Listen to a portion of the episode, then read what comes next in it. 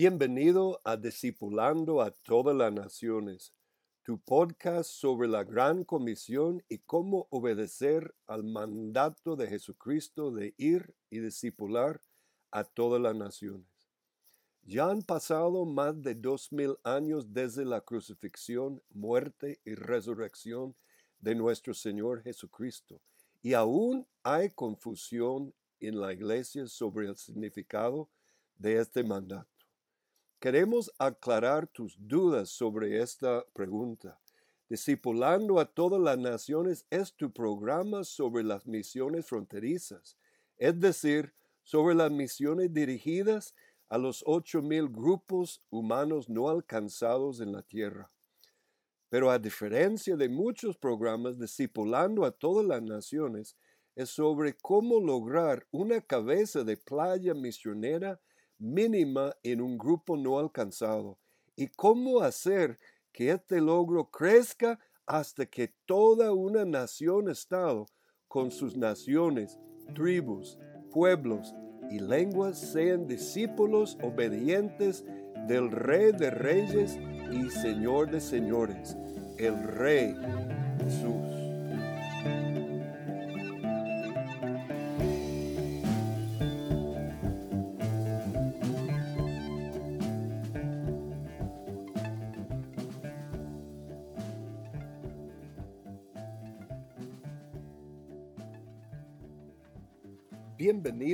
Discipulando a todas las naciones, tu programa sobre las misiones fronterizas y la gran comisión del Rey Jesús. Y en esta ocasión presentamos Pioneros del Movimiento Cristiano Mundial, parte 1.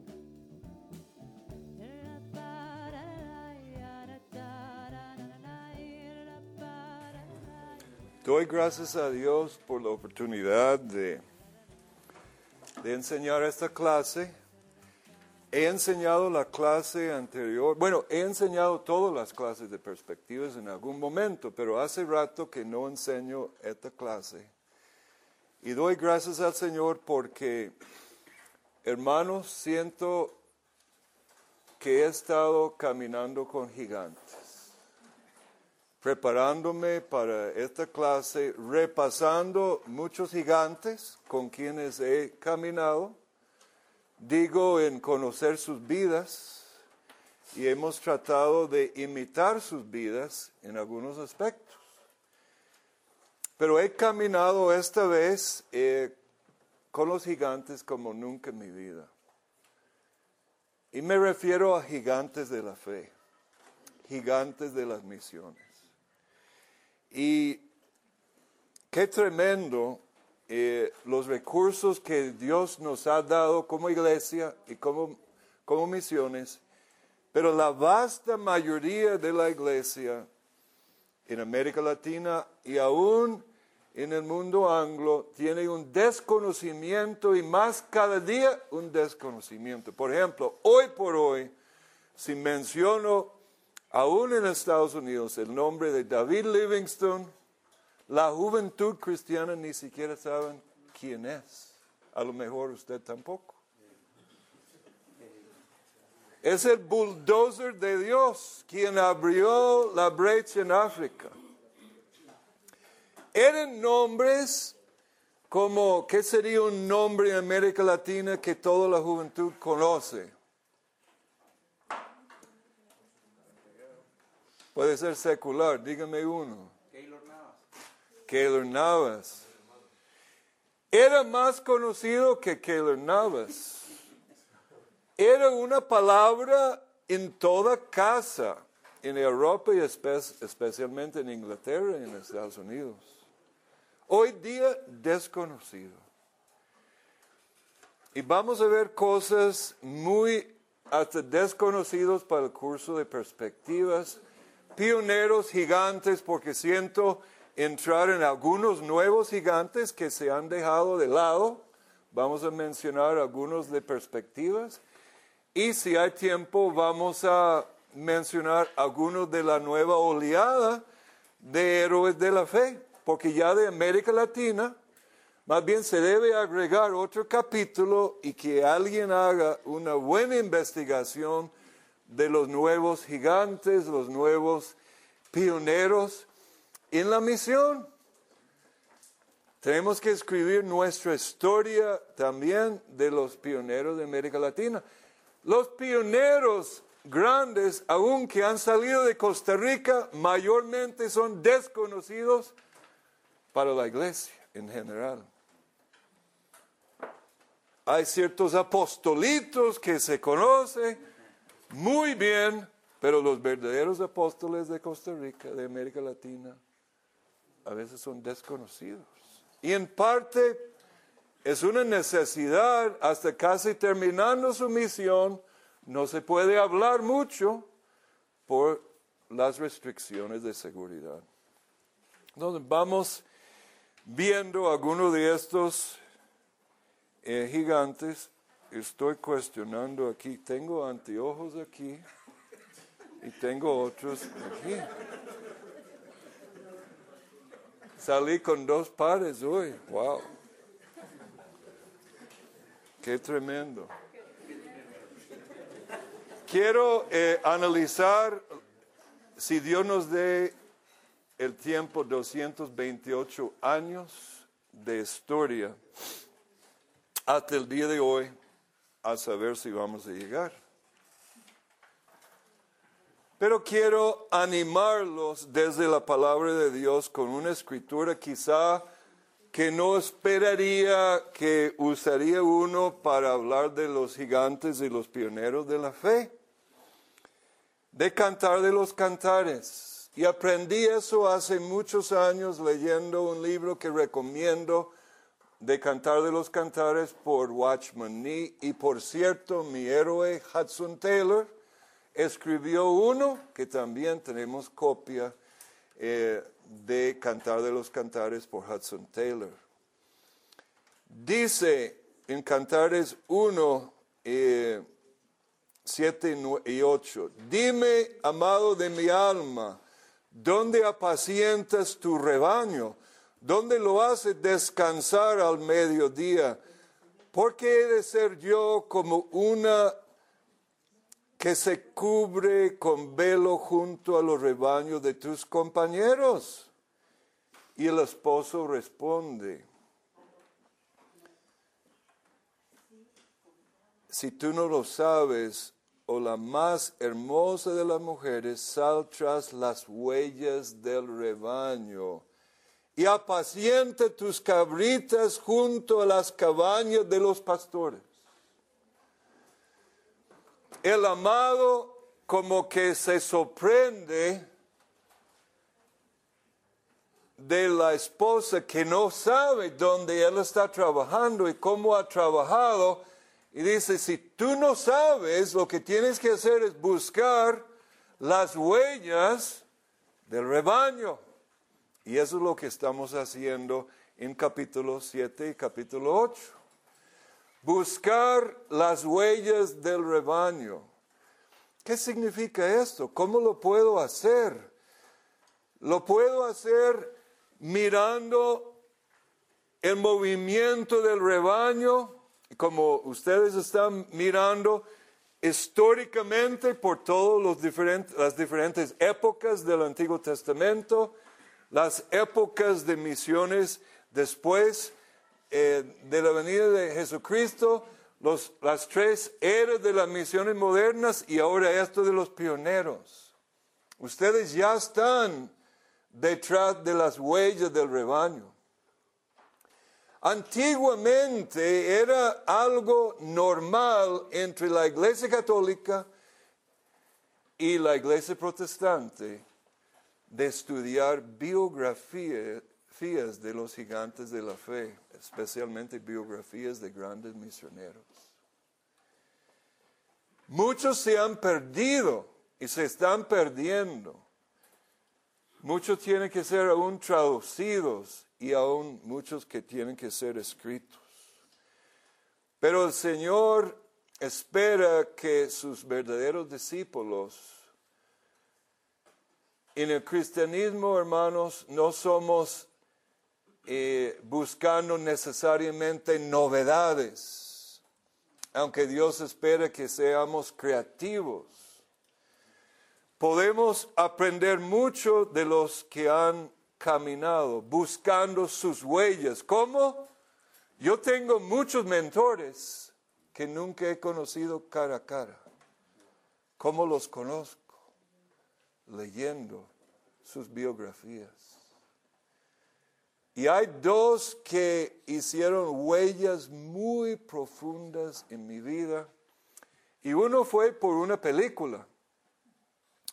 Cuando éramos jóvenes viviendo en una comunidad, eh, con el permiso de nuestro pastor, era una comunidad cristiana, en un invierno 40 menos cero, nunca lo olvido, era fríísimo.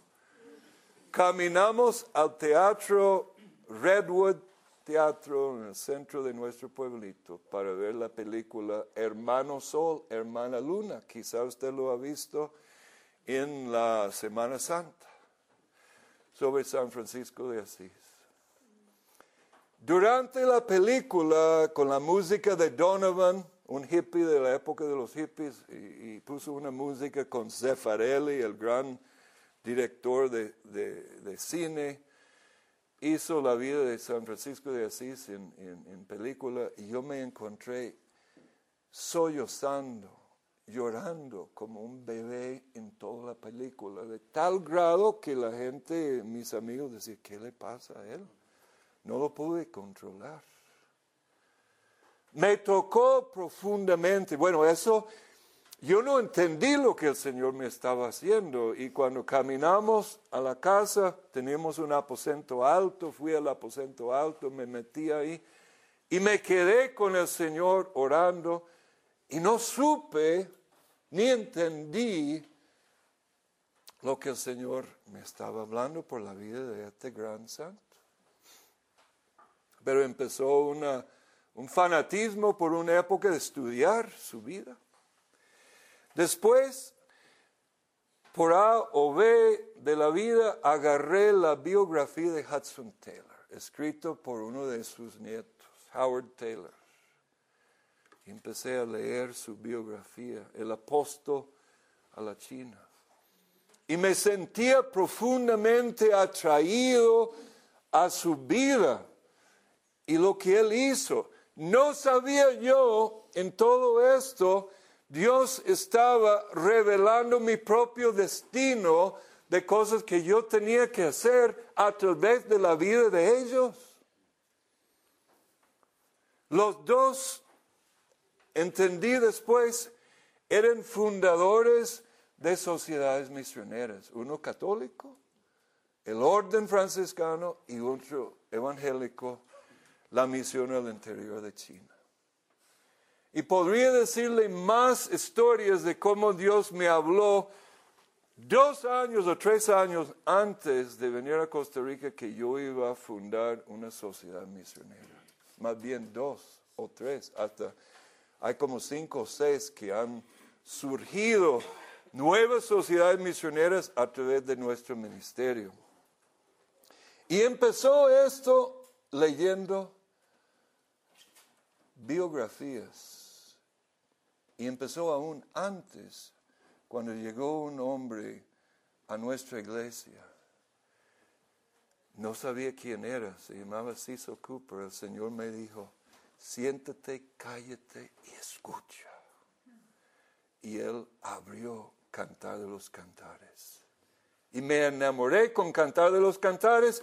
Esto me llevó a estudiar el libro de Watchman Nee, que me abrió esto de las biografías y el resto es historia. Entonces, que este curso y ustedes, ninguno va a poder leer de profundidad, ninguno. Solo cápsulas de estos gigantes. Algunos que le toca a tu vida más, busca, procura comprar, buscar en el internet, buscar donde sea para leer más sobre estos grandes hombres y mujeres. Y he procurado también hablar, quizá no suficiente, porque eh, no he hecho mi tarea, suficiente para los gigantes misioneras, ¿verdad? no solo grandes hombres, sino grandes misioneras. Y hay muchas. Mire esto que encontré. Esto es un cursito para jóvenes que se vendía por 25 centavos de dólar en los años 40, 50 en Estados Unidos. Para jóvenes como de 15 a 20 años, mire la lista, eso es curso 1. Toda esta lista, el mártir de Nueva Guinea, el pionero de Mongolia, wow, me interesa, el caballero errante del norte, Grenfell, Adorinam Hudson, que es uno de mis grandes eh, eh, héroes de la fe, el hombre que yo lo llamo el hombre de mil muertes o mil cruces, que dejó huellas profundas en Birmania. El defensor de la fe en Arabia, perdido aún de perspectivas, Keith Falconer, David Livingstone, él abre camino y brecha en África, Alexander Mackay en Uganda, y Uganda tiene una gran población cristiana de hoy mandando misioneros. El hombre blanco en el centro de África. Henry Martin, el pionero traductor de la Biblia en Persia, otro héroe. Roberto Morrison, el abre caminos en China que abrió la brecha para que Hudson Taylor fuese más allá. John Patton, el rey entre los caníbales o el rey de los caníbales en el sureste de Asia. ¡Qué historia! Pero el análisis de John Patton también como padres nos debe hablar porque quién fue su padre hizo y su madre, su familia, su vida familiar en parte hizo John Patton quien era. Y cómo su padre caminó, ¿qué? 15 y 20 kilómetros de su casa para dejar su hijo en el lugar caminando cuando él se fue al Pacífico. Mary Slessor, la reina blanca de Calabar en África, Marcos Whitman, hasta pionero en el, en el, en el estado de Oregon. Y otros sigue la lista. Guillermo Carré, Alexander Duff, si le gusta educación, estudia él como pionero de educación en la India. Y, una lista grande, esto tenemos en español, Raimundo Lulio, eh, el franciscano pionero, el apóstol a los musulmanes, el primer misionero realmente a los musulmanes. Y más, Hudson Taylor, etc. Y este que, que estoy descubriendo, porque tenemos una gran misión ahora a los tibetanos, los budistas tibetanos. Eso es mi enfoque ahora, desde ahora hasta que termine mi carrera, estamos enfocados en los budistas tibetanos. Alberto Shelton, doctor, médico y mártir en el Tíbet. Y hay una mujer también, Annie Taylor, no es hija de Hudson Taylor, pionera al Tíbet. Tremendas historias.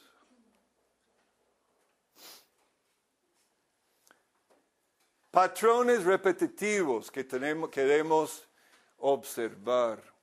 El buey en la Biblia es un tipo del ministerio apostólico, es un tipo del ministerio cristiano. El buey, ¿qué dijo Jesús? Tomad mi yugo. Somos sus bueyes. El, buey es un siervo. Guillermo Carey decía, yo no soy carismática ni nada por el estilo, soy el buey de Dios. El buey es paciente, el buey es lento, pero el buey jala y cómo jalaba Guillermo Caré. El llamado que inicia durante un involucramiento con un movimiento estudiantil juvenil. Esto es un patrón que vamos a ver una y otra vez, ya han visto algo de esto. Y la debilidad número uno en América Latina,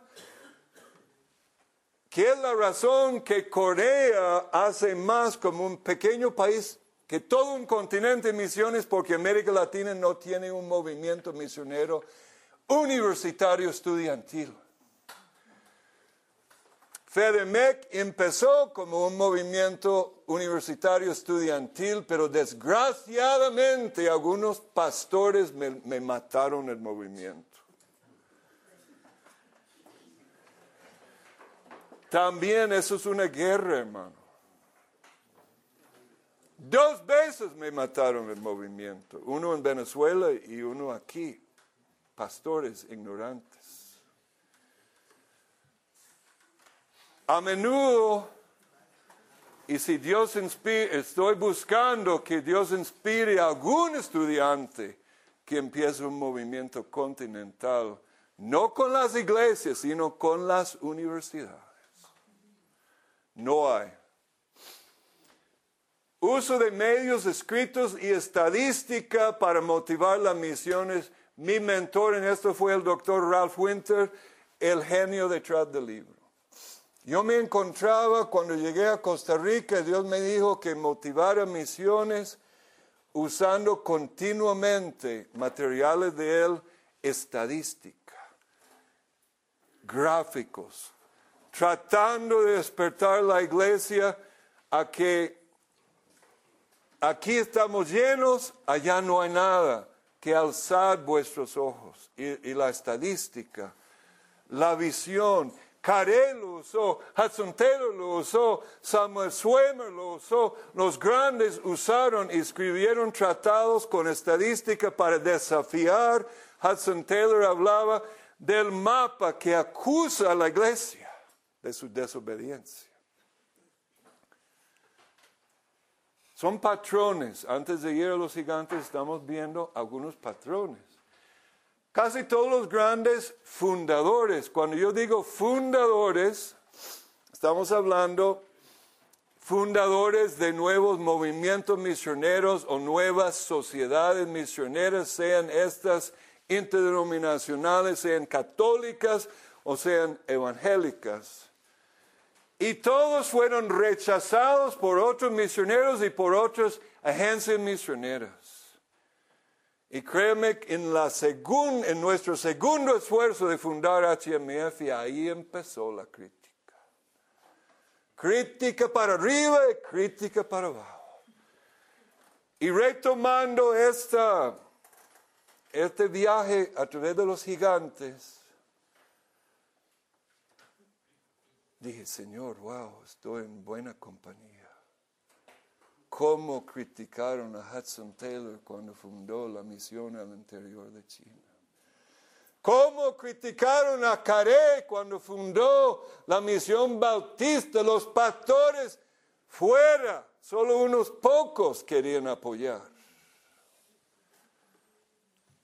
Esto no es de flacos y débiles, hermanos, las misiones vas a encontrar resistencia dentro y fuera de la iglesia. En el campo, fuera de la iglesia y a veces aún con otras misiones, pero más con los no creyentes. Y acá en la movilización con la misma iglesia. Con tu familia, una Mamá dijo a uno de nuestros pioneros de Costa Rica que hizo una, una tarea grande en Kurdistán, me voy a matar si tú vas a este lugar. O sea, no es de pusilánimes esto. Por eso tenemos que leer y recuerdo una vez que me querían cerrar FEDEMEC, el departamento de, entrenamiento. Y recuerdo, damos un informe financiero que, que, este año no era tan, tan bueno. Y esperaba la crítica, entonces yo estaba listo. Y hablé de la misión al interior de Sudán. Todos los fundadores, prácticamente los primeros misioneros, prácticamente todos murieron en la primera vuelta. No hemos pasado nada, hermanos, con un poquito de problemas financieros y quieren cerrar. Por favor, y cerré la boca del enemigo. ¿Cómo? O cuando fundamos FEDEMEC, venían, hermano Randy, tú estás desviando FEDEMEC de su propósito. FEDEMEC no es para enviar misioneros, FEDEMEC es para ayudar a la iglesia. Usted no entiende lo que está haciendo. ¿Qué tuve que hacer? Agarrarme de Hudson Taylor, Carey y los grandes líderes de, de los movimientos para ver qué hicieron. Buscar sus huellas. Hermanos, eso, es la forma que tenemos que hacer misiones, porque vamos a encontrar resistencia. El diablo no le gusta lo que estamos haciendo. Tenemos un amigo indígena con un llamado, tiene que ser poderosamente apostólica porque este pobre hombre está sufriendo para arriba, para abajo, bajo problemas en su vida. Y para rebote ahora la violencia en su tribu.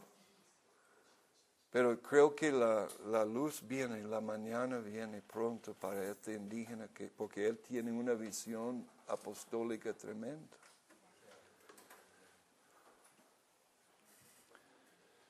Problemas con el gobierno civil pagano y nacional y con sus secuaces mercantilistas como la Compañía del Este de India de los ingleses Carey, el trío de Serampore, Adorim Nam Hudson sufrieron a manos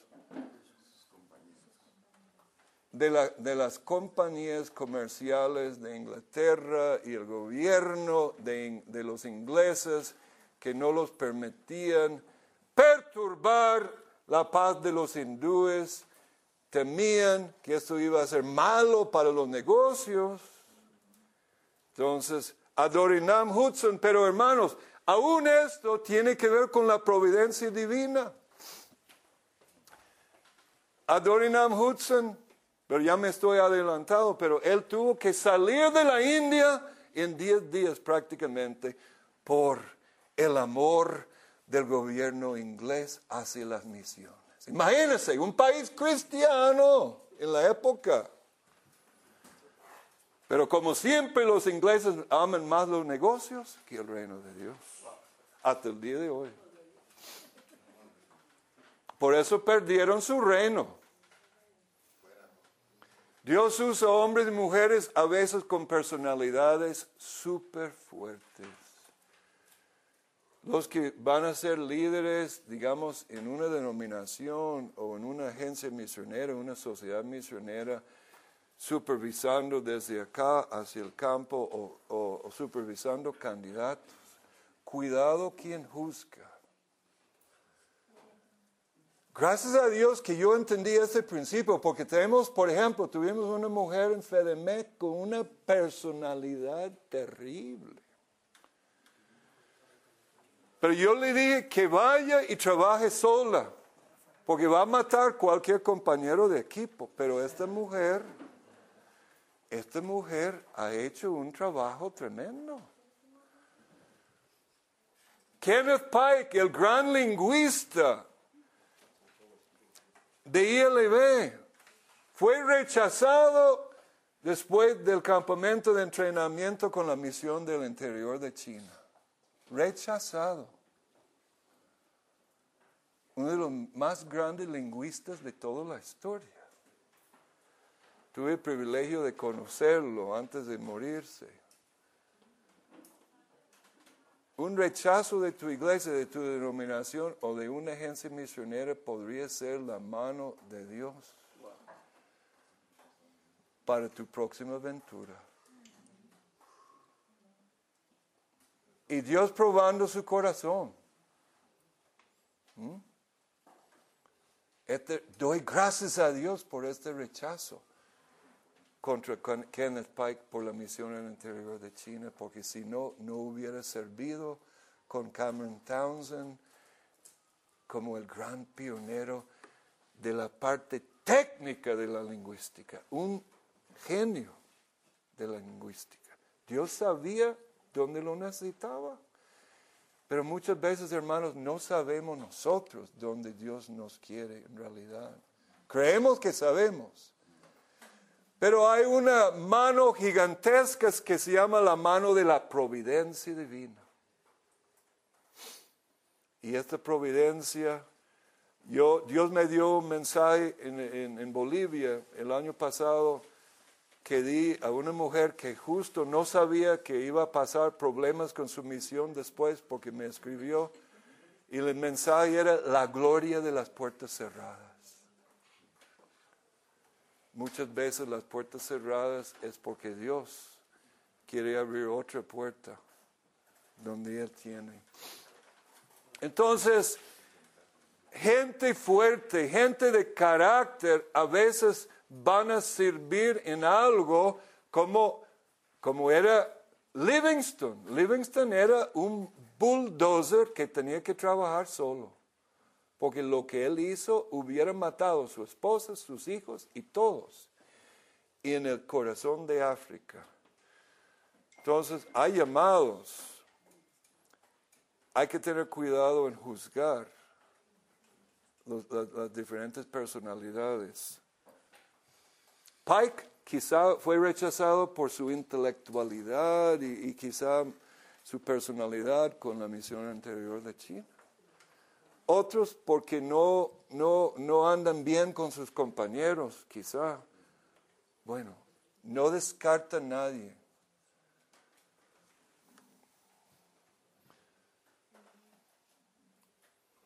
Miqueas 2.13 me gusta que dice, subirá el rompedor delante de ellos. Estos pioneros son los rompedores, los abre caminos. Y un tremendo atrevimiento, esos pioneros. David Livingston del corazón de África dijo, nosotros entraremos pero no saldremos. Iremos adelante pero no atrás. Qué generación, hermanos, por eso siento que he estado caminando con gigantes. Camina con gigantes para recibir algo de esta pasión y fuego que ellos tienen. Y por supuesto la paciencia apostólica, que hoy día no evidenciamos mucho porque somos una generación de todo instante. ¿Verdad? McDonald's instante, comida instante, internet instante, todo rápido. Si no me responden desde Costa Rica en, en, en, dos horas, algo anda mal. Pero esos pioneros tenían que esperar dos, tres años a veces para una carta. Vivimos como reyes y príncipes en una riqueza desconocida para ellos, hermanos.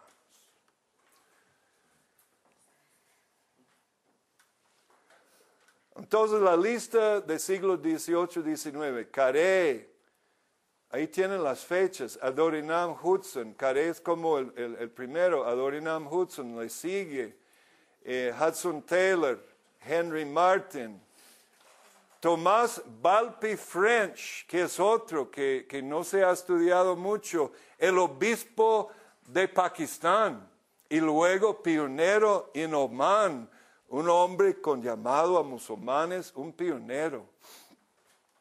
Annie Taylor, de la misión al interior de China, la mujer que viaja desde India hasta el Tíbet. Y para los que tienen interés, y sé que hay una Annie Taylor aquí, algo parecido, que quiere leer, tengo su libro.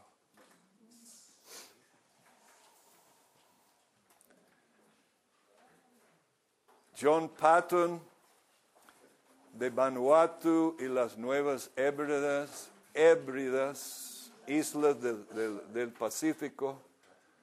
Samuel Swimmer, el apóstol al Islam, a los árabes. Entonces, esa es la primera etapa, luego vamos a ver algunos modernos. Este, Caré, Guillermo Caré, y el trío de Serampore. Es importante la parte del trío de Serampore, porque Caré es un ejemplo del equipo apostólico. Yo recuerdo cuando iniciábamos aquí en Costa Rica y tuve un contacto con la misión Fronteras, porque donde me preparé en Estados Unidos, eh, Fronteras estaba iniciando. Entonces, desde su arranque tuve ciertos contactos con esta misión. Y este, ellos empezaron a sacar un modelo que curiosamente en su momento era novedoso. Pero cuando yo pienso hacia atrás, digo, novedoso no era nada novedoso. Era novedoso para la mayoría de los misioneros de, aquí en Costa Rica y los gringos y todos los que trabajaban. la idea del equipo apostólico, el equipo misionero. Por ejemplo, aquí cuando iniciamos Asambleas de Dios tenía su, su visión, era la pareja misionera. Vamos a mandar la pareja misionera. Eso no es el modelo bíblico. El modelo bíblico es el equipo apostólico. Y Caré da quizá en toda la historia el modelo preferido de un equipo apostólico que solo la muerte lo separó. El trío de Serampore. Tremendo equipo. Y en América Latina tenemos problemas, hermanos, tanto como los gringos, de personalidades y orgullo. Y gente, discípulos míos, que me dicen, yo quiero trabajar con un equipo gringo, no quiero trabajar con los latinos. Latinos. Hermanos, esto tiene que cambiar. Uno de los principales problemas eh, en las misiones es el trabajo interpersonal entre los misioneros y Caré da el modelo.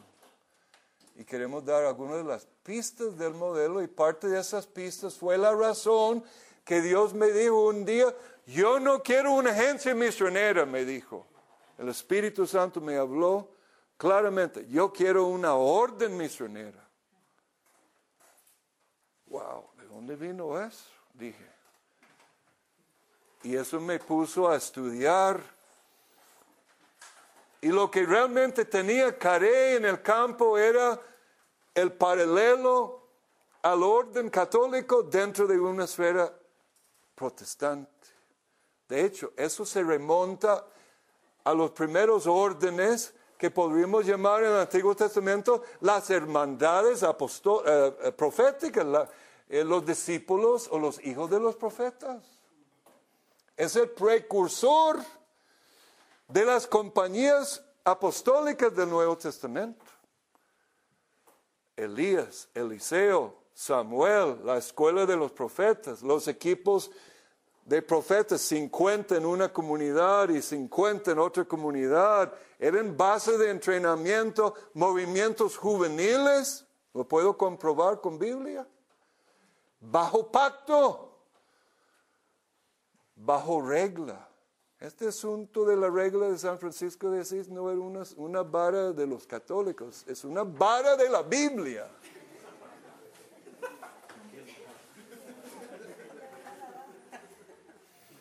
A veces como protestantes nuestros prejuicios nos cierran a verdades. Por ejemplo, si yo te dijera, Hoy vamos a celebrar la Eucaristía. ¿Qué van a pensar?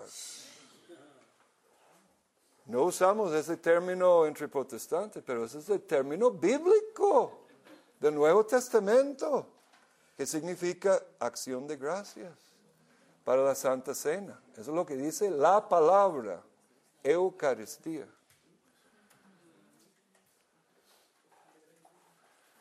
Ok, algo de caré entonces.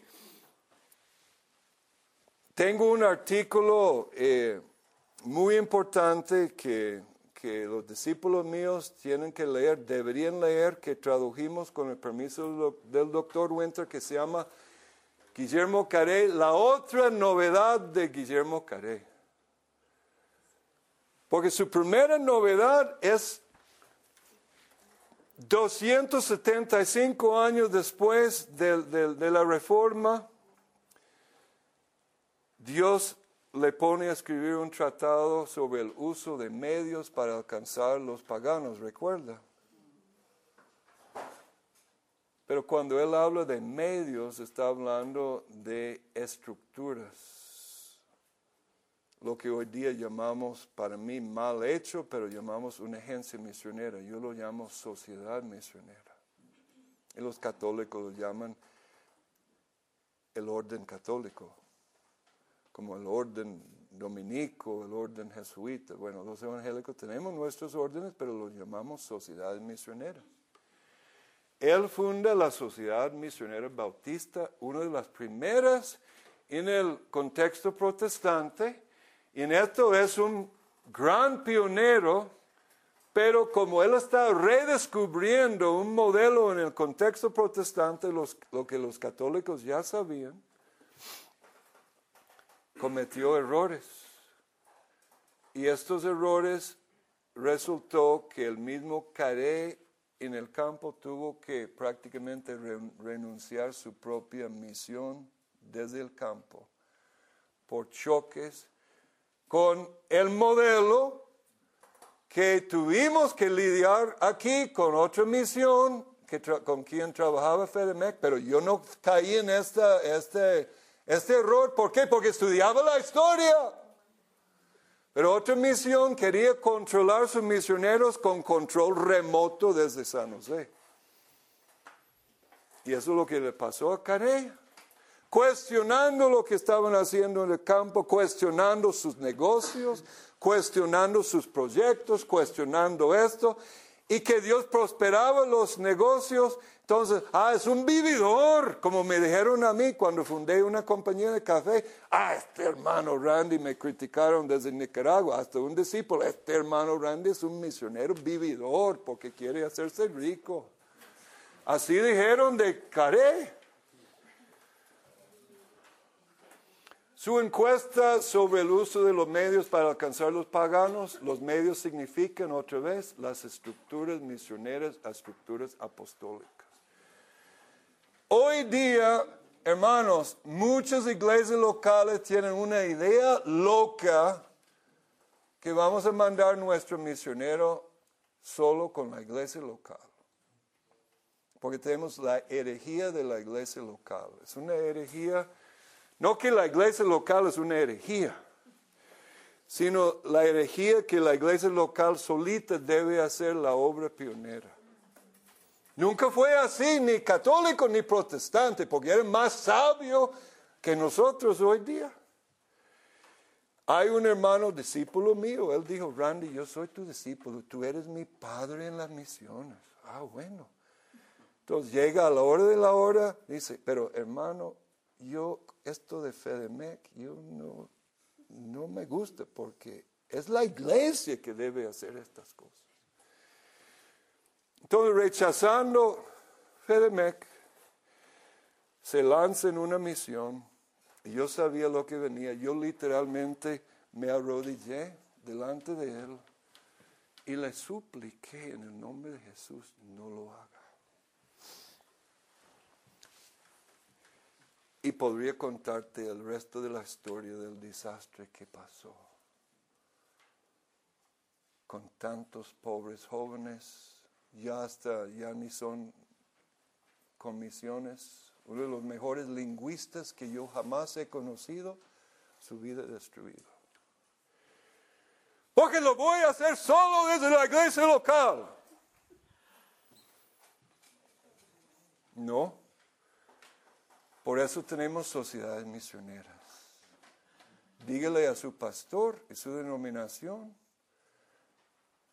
si la denominación no tiene su sociedad misionera, que establezca uno o coopera con otros. Y porque tiene una denominacional no dice que no puede cooperar con otros. Por ejemplo, eh, tu sociedad misionera no es la, la, la mamá de Tarzán.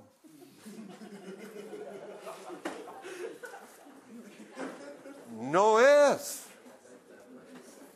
Ninguna sociedad misionera hace todo. Por eso la Iglesia Católica comprende muy bien que hay carismas y llamados diferentes. Jucum tiene una carisma, OM otro, FEDEMEC otro, HMF otro.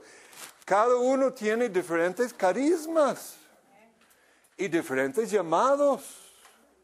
Y LB es llamado a traducir la Biblia, Wycliffe. PMI, ¿a qué? A los musulmanes. Son especialistas. ¿Dónde estaría Costa Rica en misiones si no fuera por FEDEMEC? Si no fuera por estructuras como que fundó CARE? No estaríamos en nada. Ni Estados Unidos estaría en nada. La sociedad misionera ha sido el vehículo apostólico para hacer esta labor. A pesar del cisma teológica interna de la iglesia evangélica, como dijo mi mentor Winter, que eso para los que quieren estudiar eso más tendría que venir a nuestra escuela donde estudiamos la teología de eso.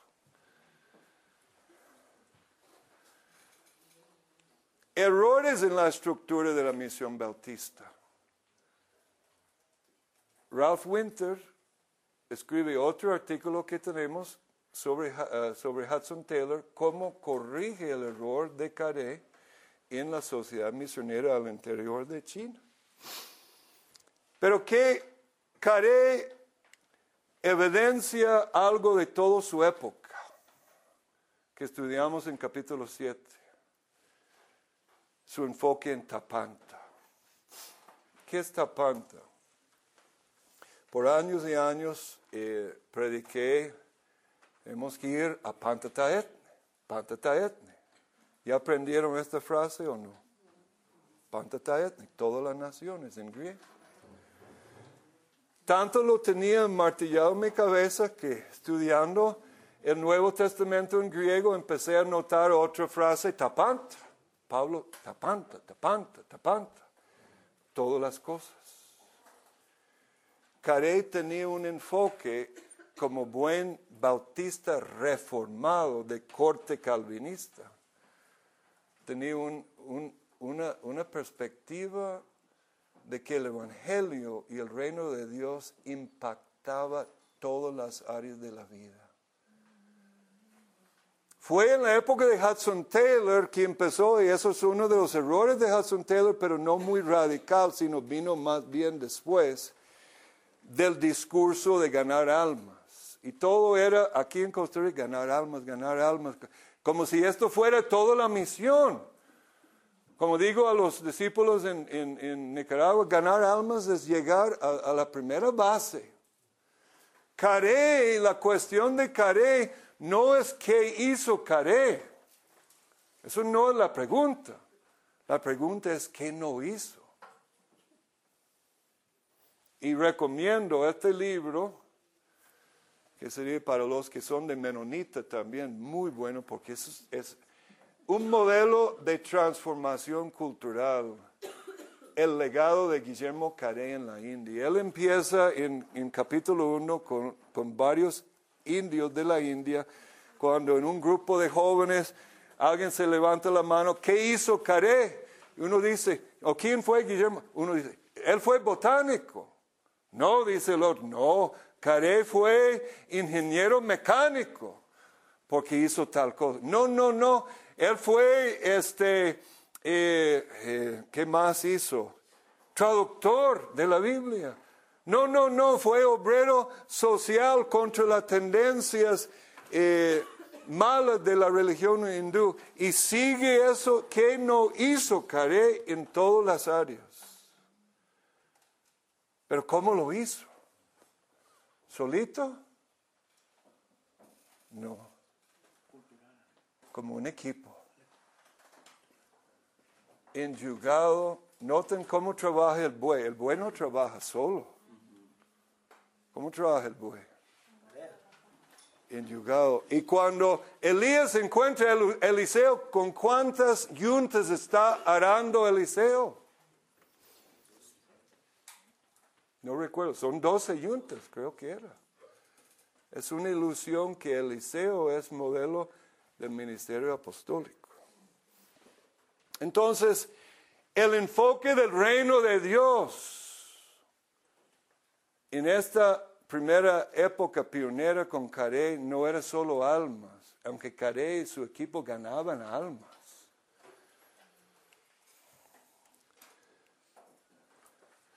Bueno, esto es sobre la otra eh, novedad de Carey, ya lo mencionamos, pero es importante aquí. ¿Qué hizo Carey? Su equipo hicieron un pacto que llamaban la forma de acuerdo. Y este pacto, esta forma de acuerdo fue su regla que leían en diferentes épocas del año, lo sacaban en un momento muy solemne de culto de su, su grupo para retomar su visión, su compromiso y su pacto como equipo, como misioneros en, en eh, la India. Tanto fue que dije, Señor, danos un modelo y el Señor dijo, use este modelo. Carey lo llamaba forma de acuerdo. En HMF tenemos lo que se llama FA, forma de acuerdo. Cada equipo tiene que ser su FA, su forma de acuerdo. Siguiendo en las huellas de nuestro padre Guillermo Carey. Hudson Taylor el hippie de la misión, y ahí está Hudson Taylor. Esto es una barbaridad para todos los agencias misioneras en la época. ¿Qué están haciendo estos locos vistiéndose como paganos? Los ingleses vestían como yo, así, con su saquito. No, se vestían como chinos. Y es fundador de la misión al interior de China y hoy día se llama OMF. Una misión todavía tremenda trabajando en todo Asia. Pero tenemos que recordar, hermanos, casi por más pionero que, que tú puede ser, por ejemplo, hay campos en el Tíbet donde tú puedes entrar como bulldozer hasta el día de hoy. Pero vas a ir sobre los hombros de otros, como Annie Taylor y el doctor Shelton y otros que fueron delante al Tíbet. Entonces Hudson Taylor va sobre los hombros de Roberto Morrison. Hay que ser humilde, hermanos. Esto no es algo que hacemos solo y todo lo que hacemos es sobre los hombros de otros, ¿verdad? Así tenemos que trabajar. Y uno de los problemas que tenemos con los misioneros en el campo es el orgullo. Después de estar en el campo, ya creen que saben todo. Y al regresar ya no quieren recibir consejo porque ya saben todo. Ya yo sabo todo el español.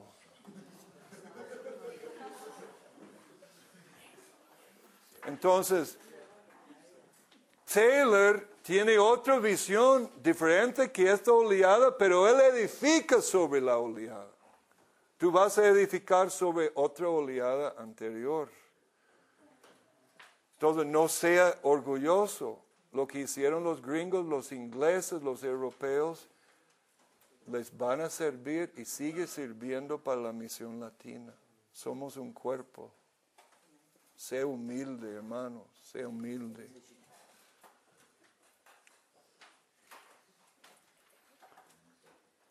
Ahí está Taylor vestido en su vestuario chino, se convierte 17 años. y En el estudio del llamado nosotros estudiamos lo que llamamos revelación de destino y Dios hace cosas. Eh, me hizo como hizo con Taylor.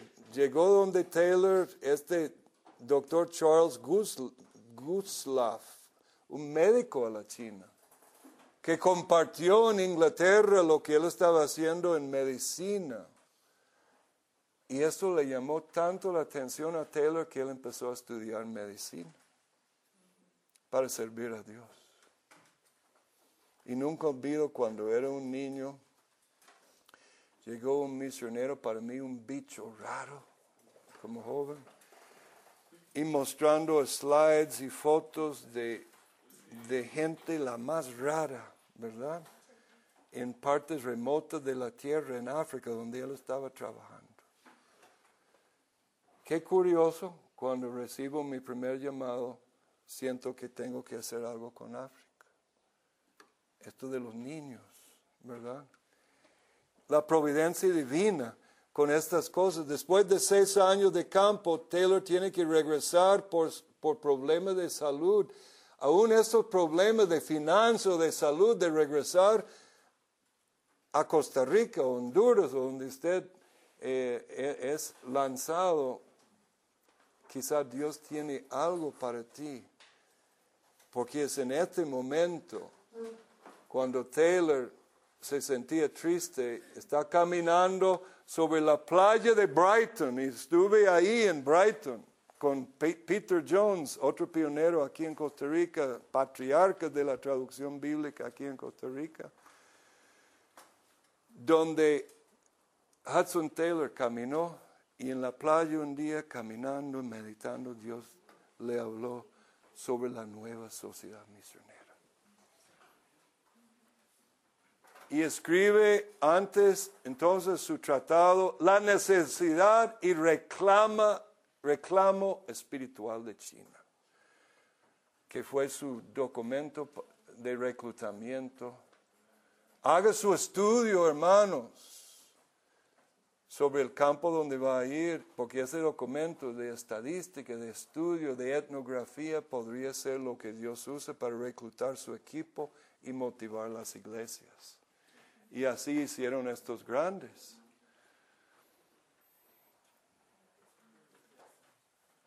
Aquí es un error. Vemos esto en todos los grandes fundadores y pioneros. Establecen estructuras, usan tratados y medios llenos de estadística. Y eso es el libro que a mí me cambió la vida.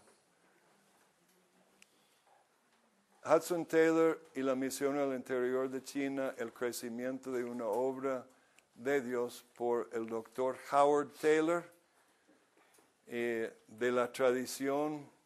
Hoy día yo creo que hay Hudson Taylor el séptimo o sexto, yo no sé cuántas generaciones de Hudson Taylors hay en la misión al interior de China. Aquí está G. Taylor. ¿Cuánto tiempo tenemos? ¿Alguien dijo 10 minutos? Tres minutos. Ok, terminamos este slide entonces.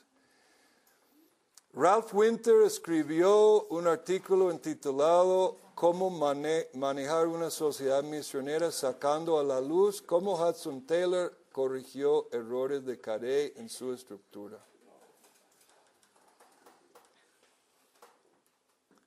¿Qué es la diferencia que hizo Taylor? Él observó lo que dividió la misión de Carey y Taylor funda otra misión mejorando el patrón. Algo que hizo muy interesante que en FEDEMEC logré que se eh, siguiera es el director que pasa y selecciona el próximo director. No una junta, no una votación por Dios, que Dios nos salve. El director, no por democracia. Claro, hay protección que la junta confirma y la asamblea confirma, pero es el director que selecciona el próximo director. Ahorita cuando se hizo el traspaso en FEDEMEC fue eh, Andrés seleccionó quién le iba a seguir y la Junta confirmó. En lo de Carey había más de esa locura bautista de democracia, este, radical. No es que estoy en contra de la democracia, pero hay un balance que, que logró Taylor. Además, Taylor hizo una misión que fronteras mejora aún, donde el equipo apostólico y casi son dirigidos desde el campo. Por ejemplo, el equipo tenemos en el Tíbet, están con otra misión pionera en la zona y esta misión en la zona, en el campo, toman las, las, decisiones más importantes. Porque ¿qué es lo que yo sé sobre este contexto en el corazón del Tíbet aquí en Costa Rica? Este error de control remoto. Cuando tú estás en el campo y tu misión empieza a hacer estas cosas, recuérdales de la historia.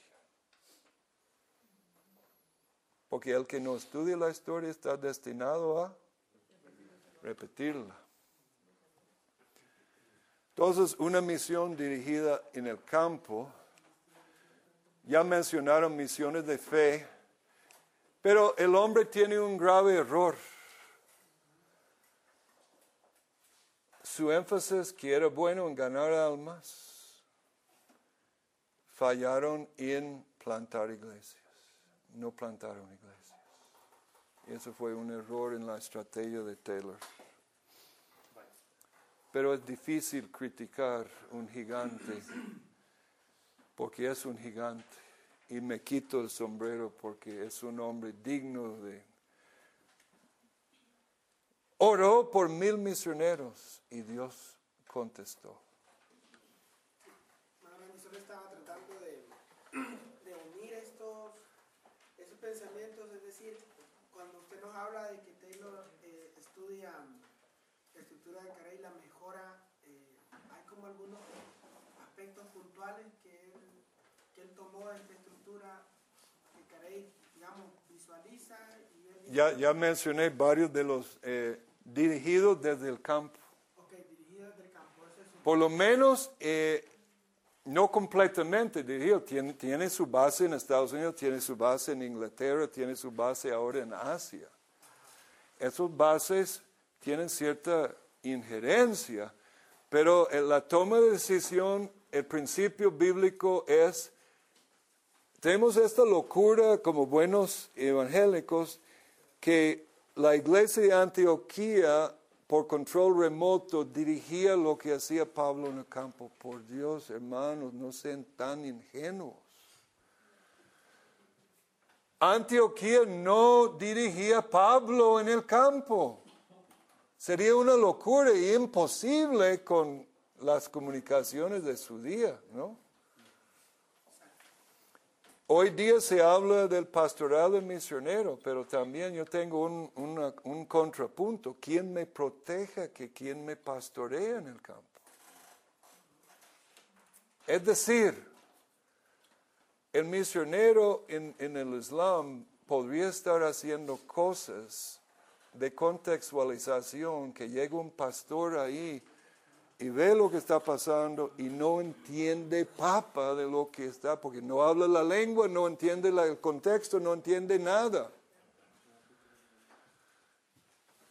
Porque casi un día estamos regresando a predicar en Estados Unidos a mi iglesia y, y el, el diácono dice, hermano Randy, el hermano Dick no quiere que predique esta vez.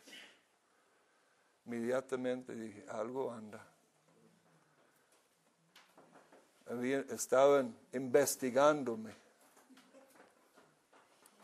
Y ya empezaban a ver brujos detrás de lo que yo estaba haciendo. Porque era, no entendía el pastor de la misionología lo que yo estaba haciendo. Se aclaró. Entonces, ¿quién me protege de los pastores que me van a pastorear? Entonces, todo este asunto de pastoral integral del misionero tiene que ser también gente preparada misionológicamente y la mayoría ni perspectivas toman. Entonces, hermanos, no seamos ingenuos. No estoy contra el pastoral integral del misionero. No, no, no, jamás. Simplemente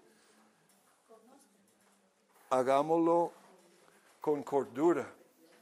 Misión de fe fue otra parte que hizo Taylor, que hemos seguido mucho. Este,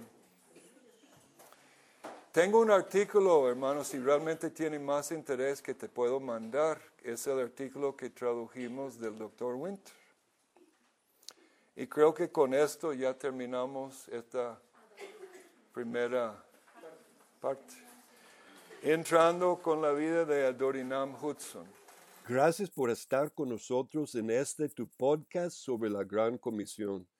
Espero que hayas disfrutado el mensaje. Si deseas saber más sobre el tema presentado o si tienes dudas o preguntas sobre los detalles del mensaje, puedes buscar las notas sobre el programa en www.ifmb.org rayo inclinado DTN 017 o escríbanos en el correo electrónico dtn arroba himf.org.